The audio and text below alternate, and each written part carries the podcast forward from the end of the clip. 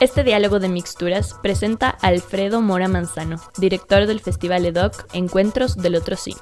Fue grabado en vivo el 7 de febrero de 2017. Bueno, eh, muchas gracias por la invitación y muchas gracias a ustedes por venir. Eh, sí, eh, desde el año pasado estoy a cargo de la dirección del Festival EDOC. El festival se llama así porque son los encuentros del otro cine, el Festival Internacional de Cine Documental.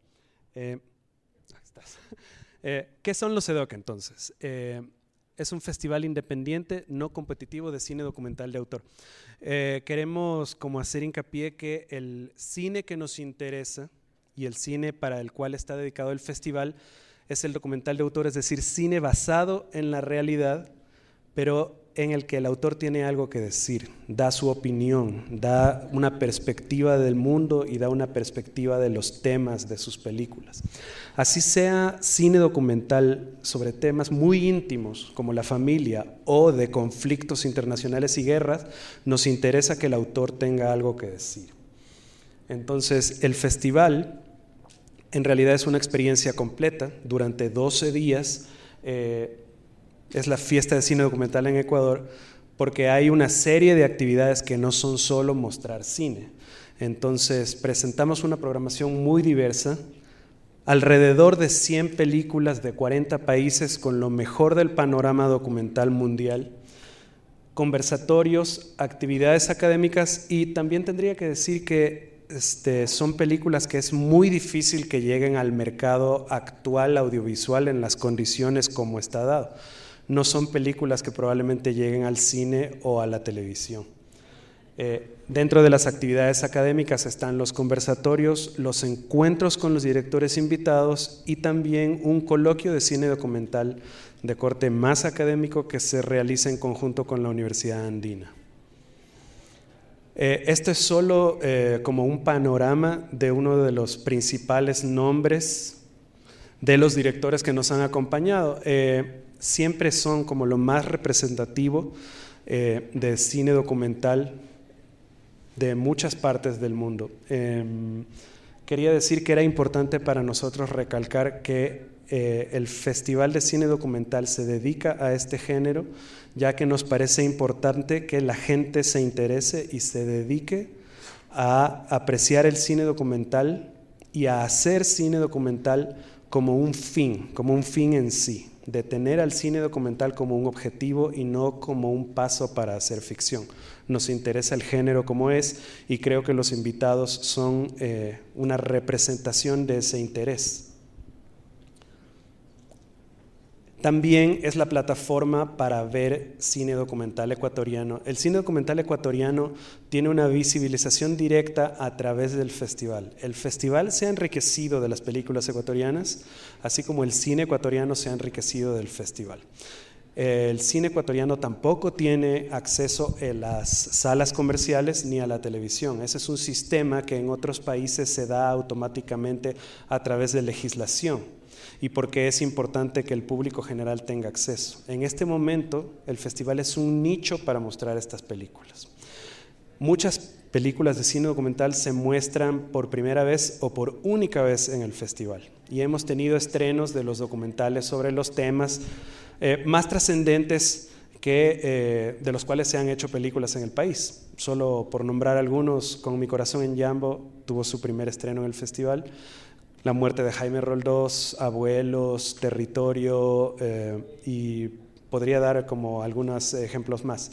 El documental ecuatoriano ha ido creciendo exponencialmente en calidad, en diversidad de temas y en diversidad de propuestas. Y es importante decirlo porque eh, tiene todo el tiempo una gran presencia en festivales internacionales de cine, con premios y en muestras. Y esa enorme presencia no se refleja en que el público ecuatoriano pueda visionar estas películas. Solo por darles un ejemplo muy rápido, hace algunos años el Consejo Nacional de Cine hizo un gran como, eh, como que hizo... Eh, le dio gran publicidad al hecho de que desde la creación del CNE Cine se habían hecho películas ecuatorianas que hasta ese momento habían ganado 100 premios. Entonces, cuando las películas ecuatorianas producidas por el Cine Cine ganaron 100 premios, fue un enorme evento mediático. Una cosa interesante que les quería decir es que 65 de esos premios eran de cine documental y 40 de esos premios eran de tres películas documentales. Entonces es una cosa que nos interesa mucho. El festival ha ido creciendo cada año y eh, promediamos de 15 a 18 mil espectadores por edición. Eh, tanto en las sedes del festival en las diferentes ciudades eh, como en las funciones al aire libre. La revista Calle du Cinema, que es probablemente la revista como de mayor impacto internacional, nombró al festival como un festival de referencia de cine de no ficción en América Latina y el diario El Comercio lo puso como una de las cinco actividades culturales imprescindibles en la ciudad. Y así eh, también podría nombrarles cómo los cineastas eh, cada vez buscan al festival para poder poner sus películas, este, cineastas de otras partes, y otros festivales también nos han puesto, digamos, en su lista de referencias. Solo como un dato pequeño, el IMCINE, por ejemplo, el Instituto de Cine Mexicano, tiene una lista de festivales a los cuales uno tiene que ser aceptado para tener fondos de postproducción, el EDOC está ahí. Lo mismo ocurre con, eh, con eh, Cinema Chile, el EDOC está en la lista. Si es que un cineasta chileno quiere acceder a un viaje, puede hacerlo a través de Cinema Chile para venir a los EDOC. Eh, el tema principal por el cual nos invitaron es tal vez darles un panorama de cómo el festival se realiza. Entonces, el EDEO se realiza gracias al trabajo de aproximadamente 60 personas. Esto es el equipo ya principal que funciona durante los 10 días de funciones. Eh, ¿no, nos faltaba un slide? ¿no? no bueno, sí, en programación, sí, una confusión mía. En programación, el festival empieza en octubre a trabajar a través de una convocatoria abierta. A, través de nuestra página web recibimos las propuestas de películas que cineastas de todas partes nos envían para consideración del comité de programación. Este año, por ejemplo, recibimos eh, casi 400 filmes. El comité de programación, conformado por dos directores y ocho cineastas asesores, ve todas esas películas. Nuestro compromiso es que la ven por lo menos dos personas para poder elegir la selección oficial. Y aparte de eso, existe una búsqueda de lo mejor del cine documental en festivales o en programación, que es de alrededor de 200 películas más. Se visionan alrededor de 540 películas para escoger 100 entre cortometrajes, mediometrajes y largometrajes. Y luego se negocian los eh, fees de programación. Esto es una cosa que funciona así en el mercado internacional del documental. Y se traducen y se subtitulan algunos de los títulos para poderlos pasar eh, al público hispano parlante. Y luego eh, el equipo de tráfico se encarga de traer esas 100 películas para que estén disponibles para todas las funciones del festival. En lo que se refiere a producción, eh, también empieza a trabajar eh, con anticipación suficiente para la búsqueda de financiamiento, de la cual vamos a tener un detalle mayor en un, momento. El armado del equipo, de la búsqueda de estas 60 personas que incluyen eh, a los programadores, bueno, eso no lo busca producción, pero que incluye a todo el equipo que va a trabajar, la gente que está en las sedes, la gente que está en las salas, que, que todas las salas tengan las condiciones adecuadas para tener una proyección que eh, sea una buena experiencia para el público, y vínculo y negociación con actores de interés, eh, la coordinación logística y luego una evaluación del festival. Luego eh, tenemos edición de impresos, que son productos que le entrega el festival al público. Tenemos un periódico, que es el diario oficial del festival, que se llama El Otro Cine, un programa de mano y cada año se edita un catálogo, eh, que son los, digamos, los órganos informativos para que todo el mundo sepa los detalles de cada película, de las 100 películas que pasamos. Entonces, dentro de la edición tenemos la recopilación de información de todas las películas y un equipo de escritores se encarga de redactar artículos de opinión sobre el cine documental o sobre los temas que nos traigan las películas, la sinopsis de las películas y luego producción se encarga de hacer un seguimiento de la imprenta, es decir, que todo esté impreso ah, para el momento de que llegue el festival. En lo que se refiere a marketing y comunicación, tenemos la planificación de lo que va a ser eh, la comunicación de todo el festival desde un inicio, eh, el diseño de todas las piezas de información, la adaptación, por ejemplo, de este diseño para todas las, eh, todos los formatos que se necesitan de productos como tickets, como pasaportes, el diseño de la página web, la publicidad, redes sociales y relaciones públicas. Aquí eh, probablemente venga una de las cuestiones más importantes que de las cuales tenemos que hablar. ¿Por qué deben existir los festivales de cine? Eh, porque es una experiencia cultural esencial para la vida ciudadana. Eh, los festivales son nichos en los cuales los creadores se encuentran con el público y el público se encuentra con programación de la cual no va a tener acceso en otros momentos del año.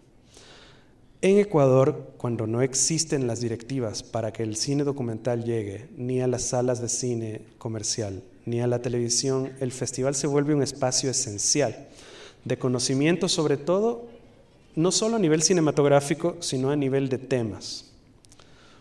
Eh, porque tenemos acceso a estas visiones del mundo. O sea, no creo que exista otra oportunidad de conocer a una persona que se dedique, al hip hop en Islandia, tal vez que no sea a través de los EDOC en el Ecuador. Eh, ese es uno de los temas que están presentes, pueden estar presentes este año.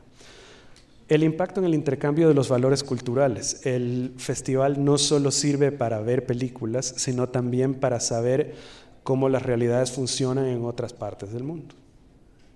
Eh, hay uno de nuestros invitados eh, más importantes, Patricio Enríquez, cineasta chileno residente en Canadá, nos decía, luego de una película le preguntaron si seguía en contacto con los sujetos porque era una película importante a nivel de derechos humanos y él nos decía, no, yo terminando esta película voy a hacer otra. Entonces es una consideración importante decir que tal vez el cine como tal no cambia el mundo, pero la gente que asiste a los festivales a ver cine y enterarse de los temas cambia el mundo.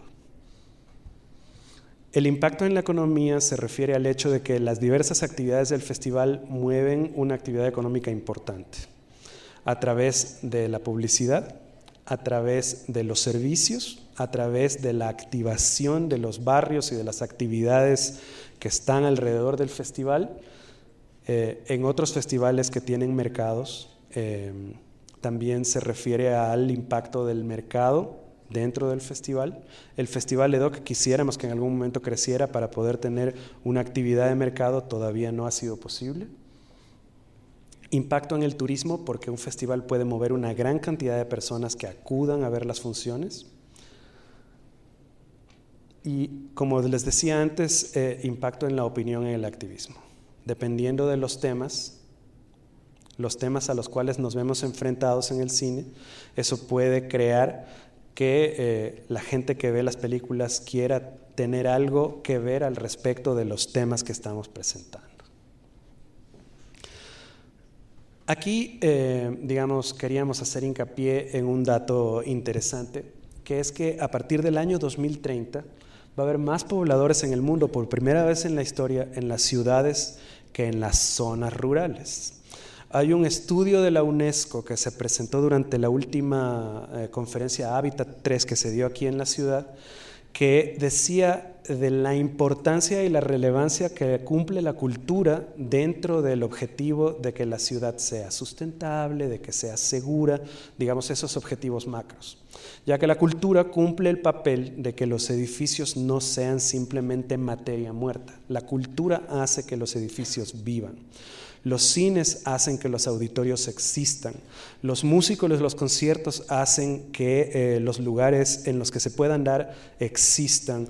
Eh, las actividades de cultura hacen que las galerías funcionen. Es decir, la cultura le da la vida necesaria para que estas eh, edificaciones de cemento, hormigón, madera y hierro puedan cumplir y tener una vida sustancial. De ahí, para que estos festivales puedan existir, los festivales de cine, es necesaria una inversión pública importante. No hay festivales de cine que se autofinancien. Entonces, a nosotros siempre nos preguntan cuándo, porque tenemos financiamiento público a través del de, eh, Ministerio de Cultura o a través del municipio de Quito. Y siempre nos preguntan cuándo van a estar autofinanciados y mi respuesta es, la planificación es que nunca. No hay un festival de cine autofinanciado porque siempre eh, hay una parte que tiene que darle la autoridad a la gente que acude a las funciones, subvencionar esa parte extra que el festival solo a través de la taquilla nunca le podría dar. Solo por dar un ejemplo extremo, el festival de cine más famoso del mundo, que es el Festival de Cannes, recibe más del 50% de financiamiento, 11 millones de euros, ¿de quién? Del Ministerio de Cultura y el CNC francés. De ninguna manera a la autoridad se le ocurriría retirar ese impacto. Pero eh, hemos, nos hemos dado cuenta en los últimos años que en nuestro caso esas eh, ayudas financieras que da el Estado se han ido reduciendo significativamente.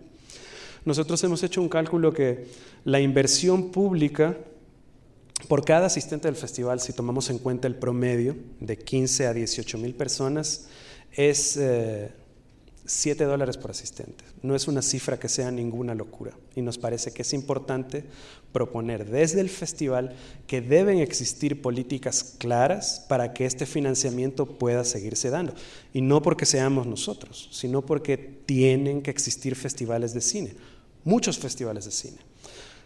Por dar como un ejemplo muy claro, Quito es la única capital sudamericana que no tiene un gran festival de cine de ficción. Y aquí estoy hablando de un financiamiento que ni siquiera tiene que ver conmigo. Lima tiene dos. Pero en Quito no hay un gran festival de cine de ficción como el Bafisi o como Lima Independiente que nos pueda mostrar el cine que está ocurriendo en Asia, en África, en em, la Europa de los Balcanes. Esos son, esos son contenidos a los cuales no tenemos acceso. Y luego, eh, esta va a ser la edición número 16 de los EDOC. Esto ya para terminar, es una invitación a que ustedes vengan. Eh, el EDOC se va a dar en Quito, la decimosexta edición del 10 al 21 de mayo. Ahí está la página web. Estamos en todas las redes sociales para que nos sigan. Eh, vamos a tener un pasaporte que es probablemente la, manera, la mejor manera de ver muchas películas por 40 dólares pueden tener acceso a las 100 películas. Ni los piratas de la mañana de Jesús tienen tan buen trato. Así que, eh, entre otras cosas, estamos buscando voluntarios y creo que los estudiantes serían como aliados claves en esto, voluntarios que quieren trabajar en el festival. Eh, Virginia y Estefanía, que dirigen comunicación y producción del festival, están aquí, así que si quieren después podemos conversar si alguien quiere colaborar con el festival. Y luego, pues me gustaría mucho escuchar sus preguntas. Muchas gracias.